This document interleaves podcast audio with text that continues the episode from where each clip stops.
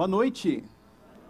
Sejam todos bem-vindos ao nosso encontro de adoração e reflexão. Você que está aqui no Espaço Paineiras, é muito bom ter você aqui conosco, também os que nos acompanham remotamente em outras cidades, em outros estados, em outros países. Também é muito bom ter vocês aqui conosco. Eu falei isso essa manhã e com todo amor, carinho e respeito ao nosso amigo pastor Augusto, mas senti uma falta do Emanuel aqui fazendo a saudação, né?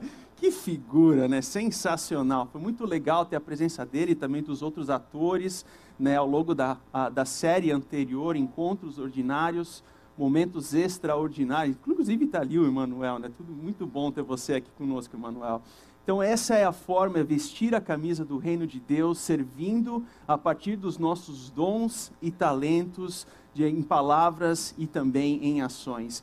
E agora nós estamos nessa nova série Vestindo a Camisa, vestindo a camisa do reino. E aqui nós queremos fazer um momento alusivo à Copa do Mundo como ponto de contato para refletir acerca de princípios e valores do reino de Deus nas nossas vidas. Agora, o ponto de partida dessa série é um contexto muito específico e muito peculiar na sociedade brasileira, porque nós vivemos de uma forma mais intensa do que nunca a polarização política social no nosso país. Essa polarização, ela, ela não necessariamente se encerrou com a eleição do domingo passado, mas ela tem reverberado também ao longo dessa semana. Uh, uma reportagem de sexta-feira em um dos principais tabloides do país diz que a intolerância após o segundo turno amplia conflitos familiares com insultos e expulsão de casa. Olha a que ponto chegou isso. Ou seja, imagine um pai chegando para um filho e falando: você vai embora dessa casa porque você votou em A. Ou o filho pegando as coisas e indo embora porque o pai e a mãe votaram em B, e assim por diante. A polarização ela não está mais nesse âmbito do campo das ideias, mas ela alcançou a afetividade do seio familiar, os vínculos familiares, e também, não por último, dentro do contexto e do seio da igreja cristã. E a Copa do Mundo é um evento uh, mundial catalisador de união dos povos, e não é diferente também no contexto brasileiro. Por exemplo, o jornalista Joseval Peixoto, aqui do estado de São Paulo, é, que inclusive narrou os três gols da vitória do Brasil na Copa de 70. Né? Havia um rodízio ali de, de radialistas, ele foi agraciado de poder narrar os gols daquela final, e ele conta que até a década de 50, a razão que se tinha, a justificativa que se tinha pelo fato de o Brasil não ser campeão mundial naquele momento, é porque o Brasil era uma nação heterogênea, ou seja, diversas etnias no mesmo time. Diferentemente da Hungria, diferentemente da Suécia, que eram as potências da época, ou seja, veja a mentalidade que se tinha na época. Olha a mentalidade, aquele racismo da Segunda Guerra Mundial presente ali no contexto do futebol. Aí vem a, a, Copa de 50 com o Maracanazo, que aqui o Brasil perde com aquele Maracanã lotado, a Copa de 54, e chega a Copa de 58, com aquele complexo de vira-lata, famosa frase de Nelson Rodrigues que surge justamente nesse contexto. E o Brasil na Copa de 58, na Suécia, na final contra a Suécia e surge um jovem negro de 17 anos, Pelé, juntamente com Djalma Santos, juntamente com Garrincha, etc, etc. E o final do jogo é 5 a 2 fora o baile. Ou seja, e aquela, aquele momento, a, a, aquela vitória foi, nas palavras de José Val Peixoto, como se fosse uma libertação cultural daquele aprisionamento de complexo de vira-lata. 5 a 2. Não foi aquele 1 a 0 sofrido, gol de contra-ataque ao melhor estilo Corinthians. Não. Foi 5 a 2 fora o baile. 5 a 2 goleada ao melhor estilo para Brasil. Não Palmeiras. Achou que eu ia falar Palmeiras. O Ricardo achou que eu ia falar Palmeiras. Não, o melhor estilo Brasil. Mas enfim, assim como naquele contexto, naquela década, a Copa, ela foi um evento catalisador brasileiro no sentido do âmbito cultural. Da mesma forma, hoje, a Copa ela se torna um ponto de contato para nós, para que ela também seja um ponto de catalisação e união no âmbito político, social e, não por último, dentro do contexto da igreja cristã. Mas se você é daqueles que não gosta de futebol, não tem problema. De acordo com o documentário Todos os Corações do Mundo, que é um documentário acerca da Copa de 94, inclusive de um diretor brasileiro, Nesse documentário é dito que a Copa não é sobre futebol, mas sobre pessoas. A beleza da Copa não é falar de esquema tático, porque muitos dos jogos são chatos, para falar a verdade. Mas a beleza da Copa é ver a diversidade cultural e a união de povos que ali existe. E nesse sentido, a nossa série, ela também não é sobre futebol, mas é sobre o reino. E nós iremos refletir ao longo dessa série, imaginando um jogador inserido num contexto, num âmbito de uma Copa do Mundo e fazendo pontes e conexões com os princípios e valores do reino de Deus. E nesse sentido, a primeira mensagem, a abertura de hoje, ela tem a ver com a alegria da convocação. A alegria da convocação a alegria de ser chamado, em alusão à convocação que acontece amanhã, né, em conexão com a convocação que acontece amanhã. Qual que é a alegria? O significado e implicações da alegria de ser chamado por Deus em nossas vidas. E aqui há uma licença poética que nós precisamos fazer.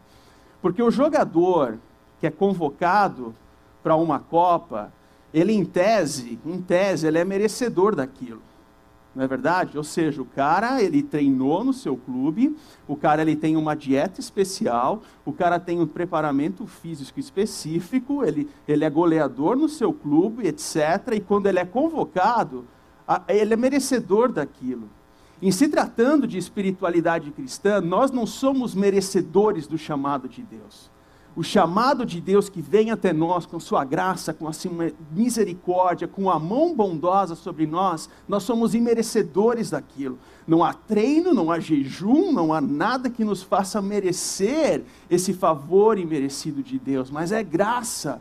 E por causa dessa graça nós descansamos. Por causa dessa graça isso traz alívio para a nossa consciência. E por causa dessa graça isso nos traz alegria, para o nosso coração. Que, por sinal, o tema da alegria é algo que acompanha um jogador de futebol em se tratando de convocação. Por exemplo, no site da CBF há alguns prints de Instagram de jogadores da Copa do Mundo que foram convocados na Copa de 2018 e eles lançaram, expressaram, externaram essa alegria de ser convocado. Por exemplo, o goleiro Ederson, ele falou: "Que alegria que felicidade, que momento ser convocado para a seleção brasileira. O Marcelo, lateral, ele diz: que alegria gigante poder representar o meu país em mais uma Copa do Mundo. Tiago Silva, zagueiro, alegria e honra indescritível em poder disputar uma Copa. Ou seja, a alegria é como se fosse um fio vermelho que perpassa aquele que é chamado e convocado para uma Copa do Mundo. Inclusive o Marcinho, que é membro aqui da nossa comunidade, é um profissional da área de futebol.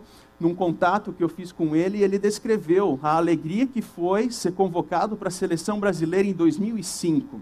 Ele passou pelas categorias de base e ele teve também uma participação na despedida do Romário em 2005 e ele fala que a partir do momento que você ouve a sua voz, o seu nome sendo chamado na convocação, isso vem uma história rápida.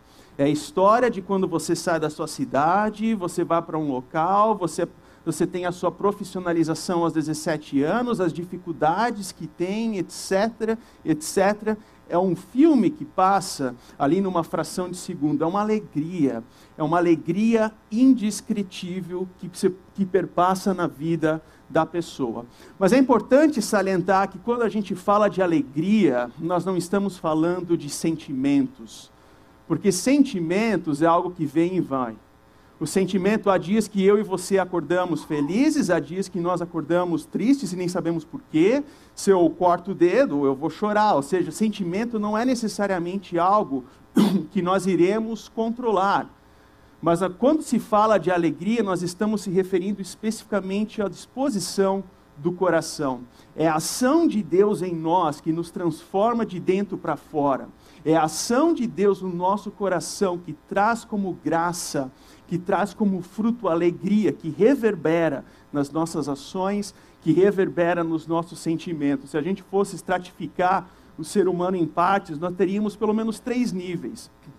Um nível que está relacionado aos sentimentos, um nível que está relacionado às ações e um nível que está relacionado ao coração, a disposição do nosso coração. E a alegria de Deus é aquela que vem ao nosso encontro e, e nos encontra no íntimo do nosso ser, ali nas nossas dificuldades, nas nossas dores, nas nossas angústias, e ela nos transforma de dentro para fora, reverberando nas nossas ações, reverberando também em nossos sentimentos.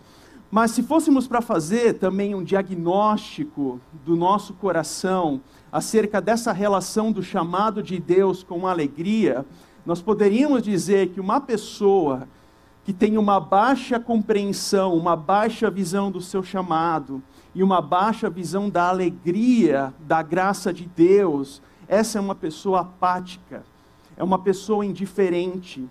Imagina um jogador de futebol que não tem alegria, que é apático. Ele toca a bola para o lado, ele toca a bola para o outro, mas não tem paixão naquilo.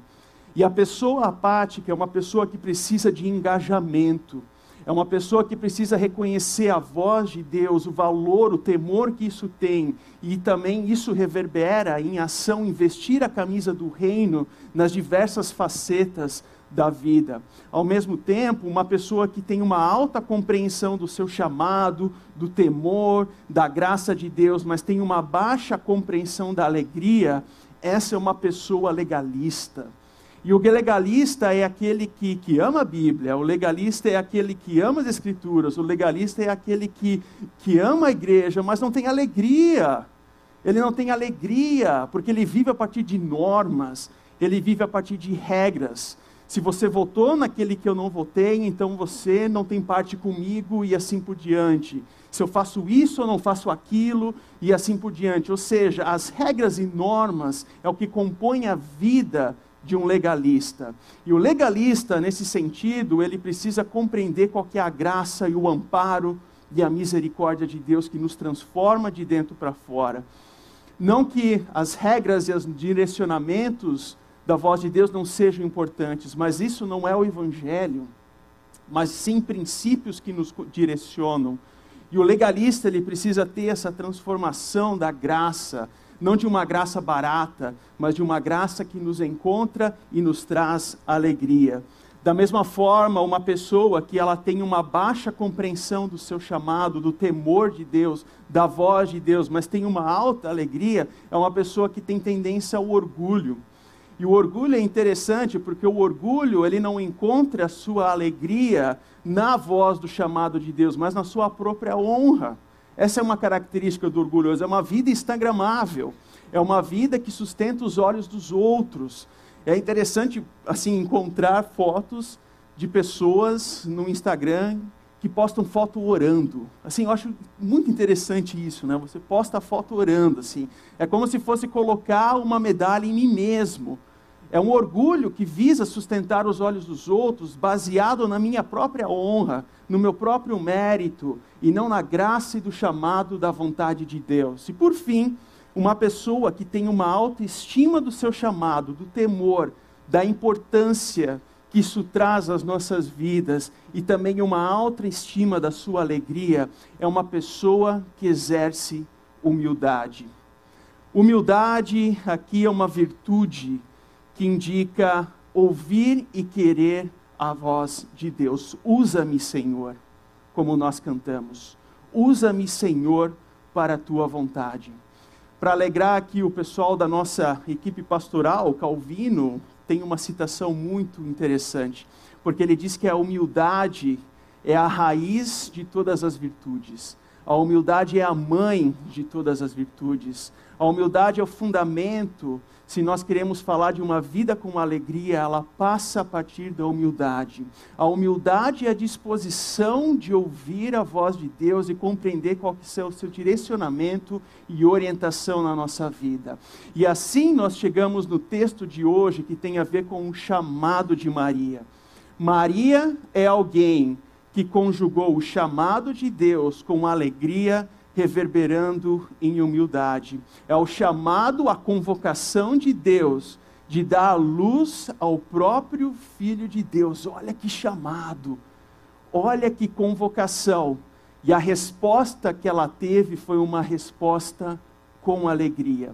E esse é o princípio, é o valor desse texto que ele traz para nós. Mas antes de entrarmos no texto especificamente, é importante a gente contextualizar que, que Lucas narra sobre esse relato do chamado de Maria no, seu, no, no livro de Lucas, e muitos autores identificam Lucas como o evangelho da alegria. E é interessante perceber porque o livro inicia com a alegria do anúncio do nascimento de Jesus e ele finaliza com a alegria da ascensão de Cristo aos céus. Os discípulos, eles estão junto de Jesus, observando a ida de Cristo aos céus e eles se alegram com aquilo no retorno a Jerusalém. Percebam que a alegria é como se fosse um arco que, com, que, que nutre o livro de Lucas. E é importante a gente lembrar que Lucas tem como destinatário o povo gentil, ou seja, aquele que não era judeu. E a mensagem que vem com Lucas é: essa boa nova da salvação em Jesus tem alegria.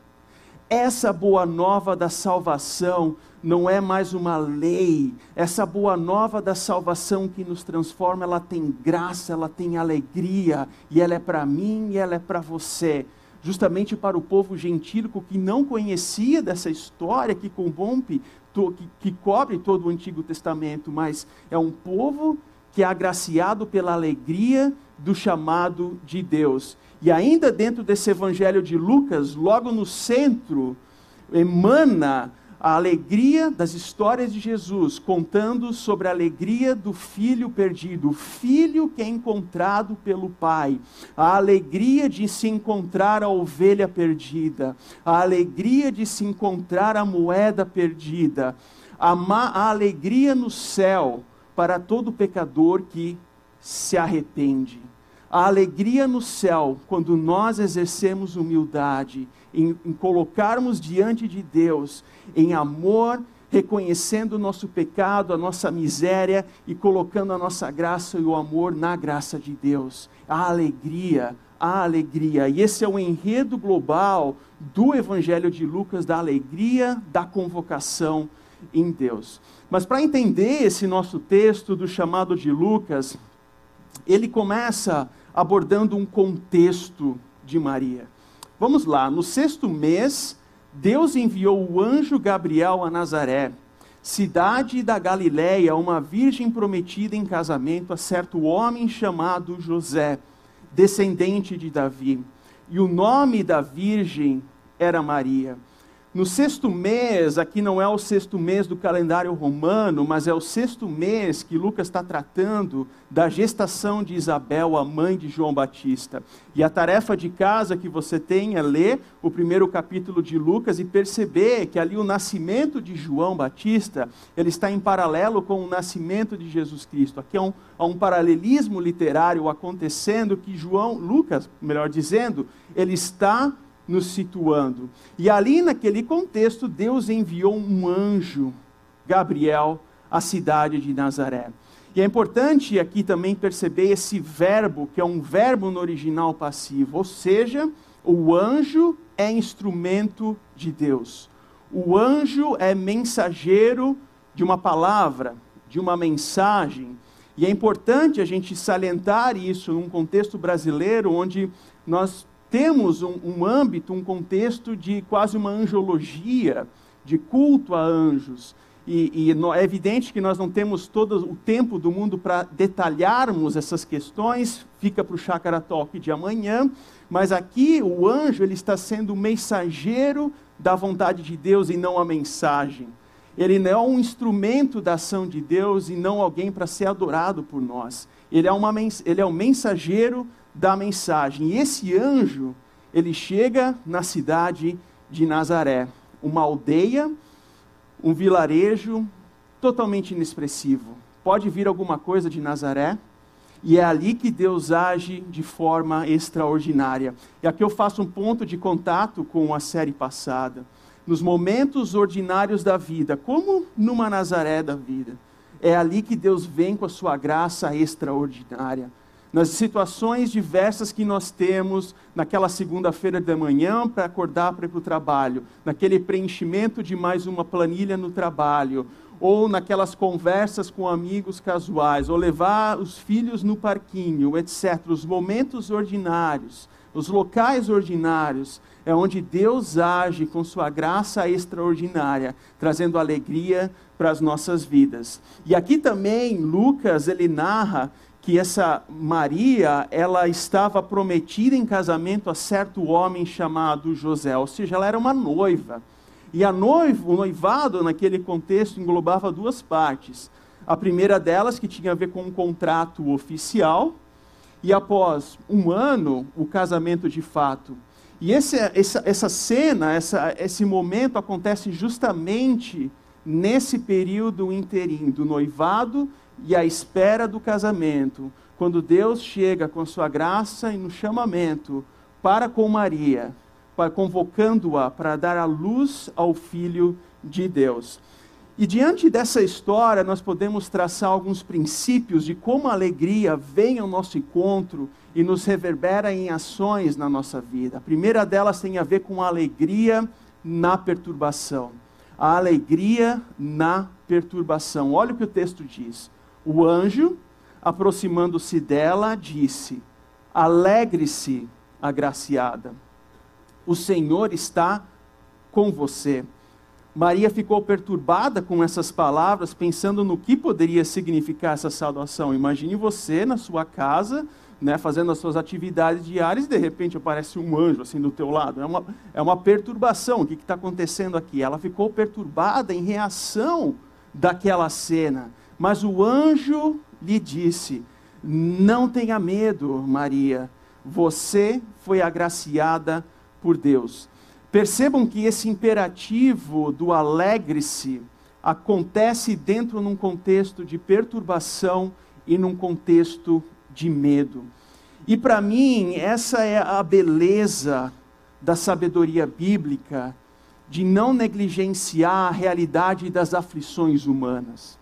Isso é muito importante, porque a nossa compreensão ocidental de alegria é a ausência de sofrimento. Ou você está alegre, ou você está sofrendo. Você não pode ter as duas coisas. Mas, do contrário, o convite bíblico é de encontrar alegria, de alegrar-se em meio ao sofrimento, em meio às aflições da vida. Você consegue perceber isso? O quão importante isso é? O quão necessário, o quão conforto que isso traz nas, no nas nossas vidas? No meio da tua angústia, no meio da tua dor, no meio do teu luto, no meio das tuas dificuldades, a palavra que vem para nós hoje da parte de Deus é alegre-se, agraciado. Alegre-se, agraciada, porque Deus é contigo e Deus quer te transformar de dentro para fora, trazendo alegria. E percebam aqui que há também essa palavra agraciado, agraciada, que é uma palavra muito importante aqui nesse contexto. Quando eu era criança, e eu não gostava muito daquelas aulas de português, quando se falava do sujeito, do, a, sujeito ativo, ou, ou, a voz passiva, etc. Porque eu pensava, quando é que eu vou usar isso na vida? Né? Porque coisa mais chata é isso, né? Aí você vai para o seminário, aula de português no primeiro semestre, você estuda as línguas originais, está lá, voz ativa, voz passiva. Porque para compreender alguns princípios Algumas formas como os verbos são conjugados, elas trazem luz ao que, que Deus está fazendo naquele momento. E aqui o agraciado é uma voz passiva, ou seja, Maria é objeto da graça de Deus. Eu e você somos objetos da graça de Deus. Eu e você também podemos ser agraciados com essa mesma alegria que vem ao encontro de nós a partir de Deus. E também nas Escrituras existem três blocos de palavras no grego que se referem à alegria. E esse termo aqui específico, utilizado por Lucas, tem a ver com essa alegria em meio à perturbação da vida. Inclusive, o apóstolo Paulo gosta muito desse termo. Ele usa em diversas cartas. Por exemplo, quando ele diz: Alegrai-vos no Senhor. Mais uma vez eu digo: alegrai-vos. Falou o cara que escreveu isso na prisão. Ou seja, alegria em meio às perturbações. E no contexto da nossa comunidade, a, a, equipe pastoral lida semanalmente com os diversos contextos de dor e perturbação que nós vivenciamos, que nós vivenciamos. Jovens casais que lutam para conseguir, para ter um primeiro filho e, e não conseguem, e, e experimentam uma agonia, um luto, um sofrimento e questionam o porquê das coisas ou então jovens adultos que são solteiros ou divorciados e questionam Deus, qual que é o teu plano para a minha família, qual que é o teu futuro? Ah, é, e, e, o convite que nós temos em meio às nossas agonias, dores, lutos, é compreender que Deus nos chama para nos alegrarmos em meio às perturbações na vida. E essa mensagem é para mim e para você. Alegre-se, agraciado. Alegre-se, agraciada, porque o Senhor está com você. Nós temos um Deus que luta por nós. Nós temos um Deus que não faz milagre pela metade. Então, quando ele diz que ele está conosco, é porque ele está conosco. É porque ele não mente. Alegre-se e agraciado, porque o Senhor é contigo em meio às tuas agonias. C.S. Lewis, que era um escritor britânico, e hora e meia, assim, os pastores gostam de fazer menção as citações de C.S. Lewis, ele escreve no livro Surpreendido pela Graça, que a alegria é coisa séria no céu. Olha que interessante, a alegria é coisa séria no céu. C.S. Lewis, ele perdeu a mãe quando era criança. E o pai dele não conseguiu lidar com aquele luto, ficou extremamente doente e ele foi enviado para o internato. E lá naquele ambiente ele se torna um ateu, ele cresce como alguém ateu, e ele conta que quando o evangelho da graça chega ao encontro dele, ele é surpreendido pela graça, ele é surpreendido pela alegria. É a alegria que dá novo sentido para a vida. Não é uma alegria instagramável, é uma alegria que vem da parte de Deus e nos encontra e nos dá um novo direcionamento e rumo que traz sentido para a vida. Porque a alegria é coisa séria no céu. E por essa razão, hoje, nós podemos também viver com essa alegria em meio às perturbações da vida. Os reformadores no século XVI, eles nos ajudam aqui a entender um pouquinho, a, a, a, ou trazer algumas respostas a algumas situações da vida que nós não conseguimos explicar o porquê. Por exemplo, com a distinção do Deus abscôndido ou Deus escondido e o Deus revelado. Como assim? Existe uma realidade da vida que eu não consigo explicar o porquê. Existem sofrimentos das partes de algumas pessoas que eu não consigo explicar o porquê. Quando eu leio o livro de Jó, por exemplo, eu não consigo dar resposta, não consigo explicar o porquê que aquilo acontece. Porque existe uma faceta da vida onde o nosso pensamento, a nossa intelectualidade não consegue dar resposta ao porquê das coisas. E esse é um Deus que eu não consigo entender a sua face. É um Deus escondido, assim como tem nessa obra de um pintor uh, contemporâneo alemão, Michael Triegel, quando ele coloca esse pano na frente da crucificação para dizer: esse é um Deus escondido. Esse é um Deus que existe em situações da vida em que eu não consigo entender. E quando eu e você passamos por momentos da vida, Senhor, eu não sei o porquê que isso está acontecendo, é ali que nós nos agarramos ao Deus revelado, ao Deus que se revelou na cruz, ao Deus que vem com sua graça, com seu amor, ou com seu amparo, com a sua misericórdia até nós, porque no sofrimento da cruz é a base da nossa alegria. A agonia do Filho de Deus na cruz é ali que nós encontramos o local de alegria para a nossa vida. Quando eu não consigo entender esse Deus que muitas vezes age na história, que é tão mais fácil não querer acreditar nesse Deus, mas é um Deus que age muitas vezes de forma que eu não entendo. É ali que encontro o meu temor e adoração para se achegar diante dele e dizer: Deus, eu não entendo muitas coisas, mas eu quero te adorar. Eu quero que você me usa.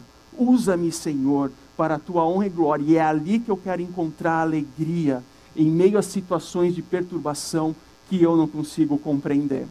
E o texto, ele dá sequência com um chamado. O anjo vem com um chamado, com uma mensagem para Maria, que é a convocação. É a convocação, que nem tem a convocação do Tite amanhã, aqui é a convocação do anjo para Maria. Você ficará grávida e dará luz a um filho, e lhe porá o nome de Jesus. Olha que beleza. E ele será grande e será chamado Filho do Altíssimo. O Senhor Deus lhe dará o trono de seu pai Davi e o seu reino, e ele reinará para sempre sobre o povo de Jacó. Seu reino jamais terá fim. Que alegria ouvir essa expressão, ainda mais no contexto brasileiro que nós estamos vivenciando.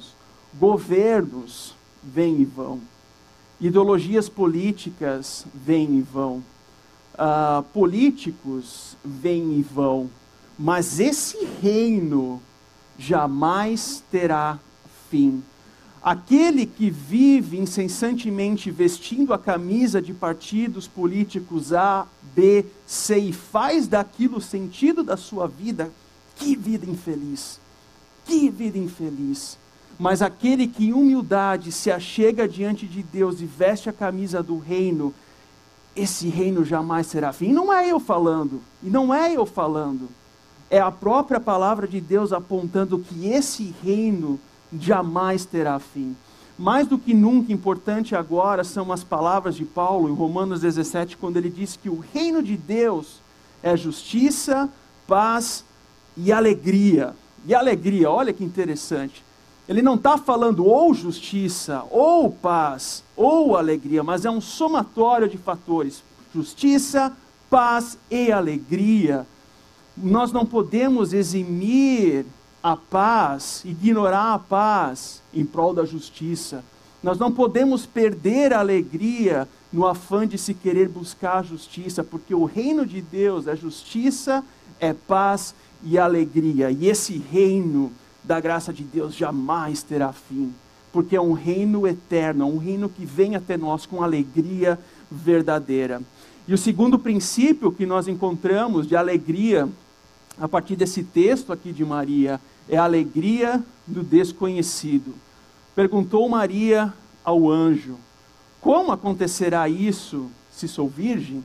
Assim, é uma pergunta óbvia, né? Assim, uh, todos nós sabemos como é que um bebê é concebido. E a Maria, pô, peraí, eu estou no meu noivado, como é que isso vai acontecer? Se eu sou virgem? O anjo responde: O Espírito Santo virá sobre você e o poder do Altíssimo a cobrirá com a sua sombra. Assim, aquele que há de nascer será chamado de Santo, Filho de Deus, uma clara conexão com a divindade de Cristo, a humanidade de Cristo, que é 100% Deus e 100% homem. A nossa alegria tem como base um homem, que é o próprio Cristo. E o anjo termina dizendo: Pois nada é impossível para Deus. Nada é impossível para Deus. Nas nossas perturbações, nos nossos desconhecimentos da vida, nas nossas indagações, nada é impossível para Deus. E aqui, esse, esse trecho dessa palavra desse anjo está em conexão clara com Isaías 7, 14, que é uma profecia lá de 600, 700 anos antes de Cristo, quando uma virgem conceberá e dará ah, e dará luz ao Filho de Deus. Aqui é uma conexão muito clara com aquele texto. E a pergunta que se tem é por que um nascimento virginal? Porque isso atesta a pureza e a santidade do Filho de Deus em pagar pelos nossos pecados.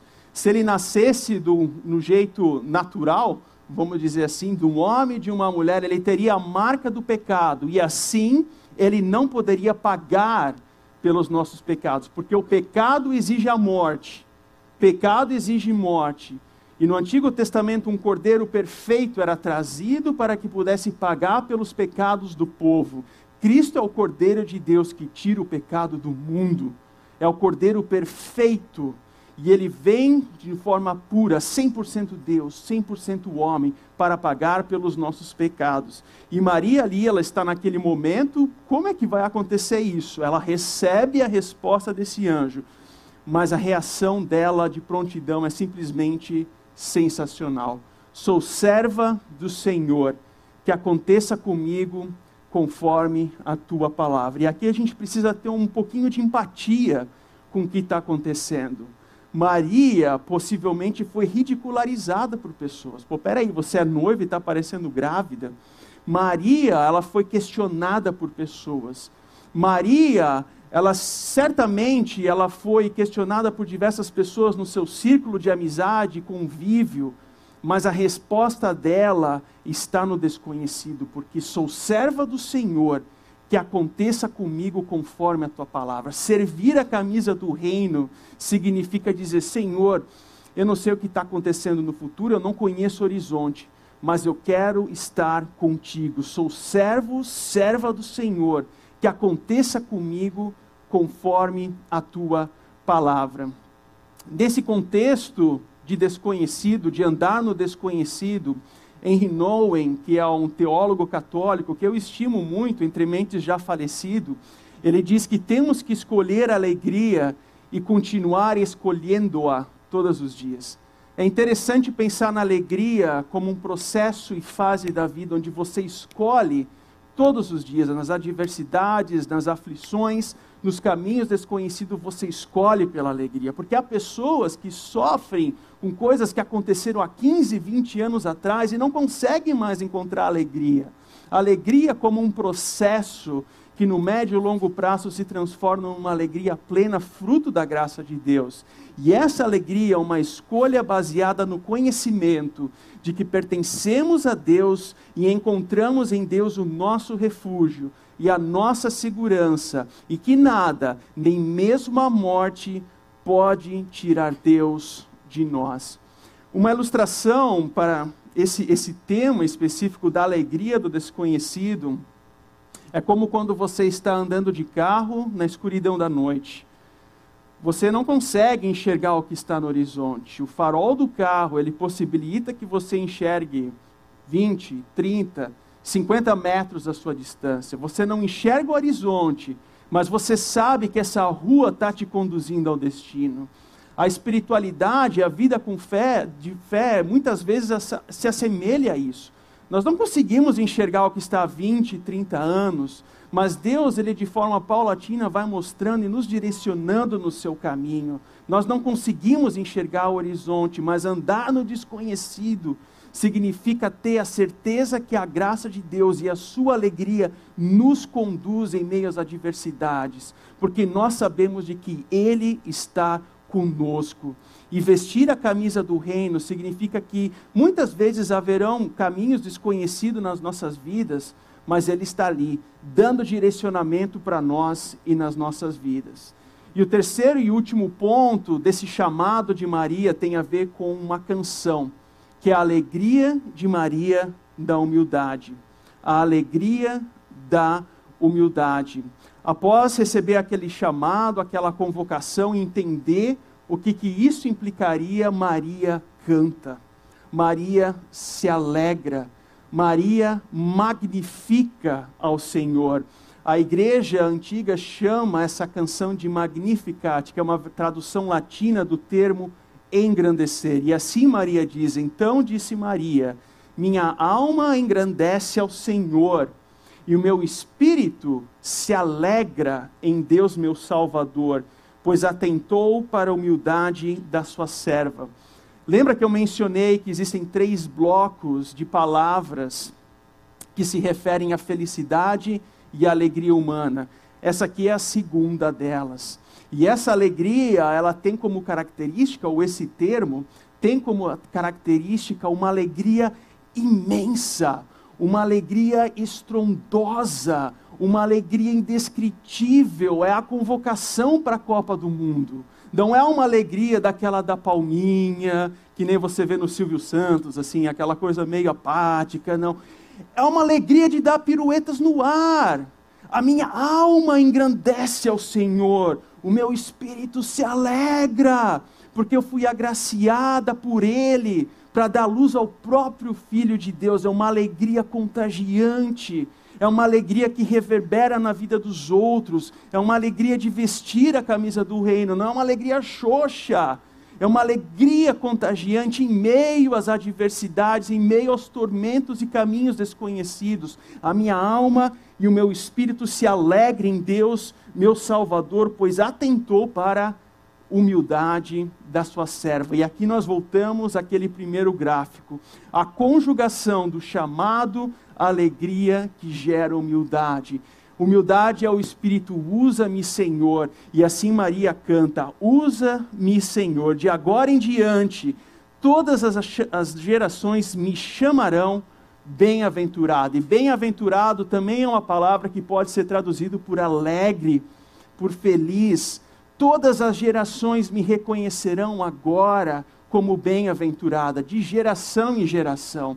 No mundo antigo, a eternidade tinha a ver com o meu nome sendo transmitido de geração para geração. Todos nós morremos. Nós, todos nós vivemos 50, 60, 70, 80 anos. Mas uma forma de se perpetuar o nome é a partir da genealogia, de geração em geração.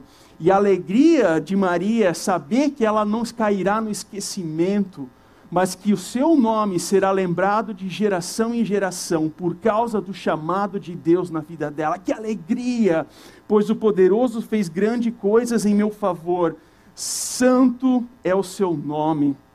A sua misericórdia estende-se aos que temem, de geração em geração. Olha como isso é importante para ela. E ele realizou poderosos feitos com o seu braço o braço na Bíblia é símbolo de autoridade. O braço direito de Deus tem a ver com o braço que traz misericórdia, é o braço que traz alegria, é a destra que traz misericórdia, graça, amparo, cuidado nas nossas vidas. É essa alegria que ela está experimentando, pois dispersou os que são soberbos no mais íntimo do coração. E aqui ela finaliza dizendo: encheu de coisas boas os famintos, mas despediu de mãos vazias os ricos, se referindo aqui claramente às injustiças que aconteciam naquele contexto. Ajudou a seu servo Israel, lembrando-se da sua misericórdia. Misericórdia é o sim de Deus a nós. Misericórdia é quando Deus olha para mim e para você e Ele vem até nós com Sua graça e misericórdia, com o auxílio de Deus, apesar de sermos pecadores. Ele vem com a Sua graça e com seu amparo, Ele nos justifica. Justificação não é um termo teológico, justificação é um termo jurídico. A imagem que se tem é de um, de um réu e de um juiz. O juiz conhece e reconhece que aquele réu é culpado, mas o absolve ele declara justo mesmo sendo pecador e culpado. Mas em resposta, em consequência daquela absolvição, o filho do juiz é culpado no lugar dele. Isso é justificação. É quando Deus olha para mim e você e nos declara justos, mesmo que nós sejamos pecadores. Isso traz alegria, isso contagia, isso traz reverbera, isso reverbera nas nossas, no nosso cotidiano no nosso convívio familiar, nos nossos relacionamentos, no papo, no bate-papo sobre política também. Porque é uma alegria que vem de Deus, não é algo que eu encontro dentro de mim e rebusco dentro de mim, mas é uma alegria do próprio Deus. E ele lembrou da sua misericórdia para com Abraão e os seus descendentes para sempre, como dissera aos nossos antepassados. E assim nós finalizamos esse momento, essa primeira série, essa primeira mensagem da série Vestindo a Camisa do Reino de Deus. E assim nós temos como princípios para refletir e praticar o reconhecimento de que você é convocado por Deus. Reconheça-se como convocado por Deus. Reconheça de que Deus ele quer trazer a sua alegria, a sua graça na tua vida. E em resposta a isso, alegre-se no seu chamado, no seu ambiente de trabalho, nos momentos ordinários da vida, nos eventos ordinários que nos cercam. É ali que Deus quer trazer alegria e significado para nós. E esse é o paradoxo e a beleza do reino de Deus. Porque enquanto eu foco em mim mesmo, enquanto eu apenas olho para mim mesmo, que vida infeliz essa é. Mas a partir do momento que eu visto a camisa do reino e foco no outro, é ali que eu encontro alegria, menos de mim e mais do outro. É a alegria do chamado.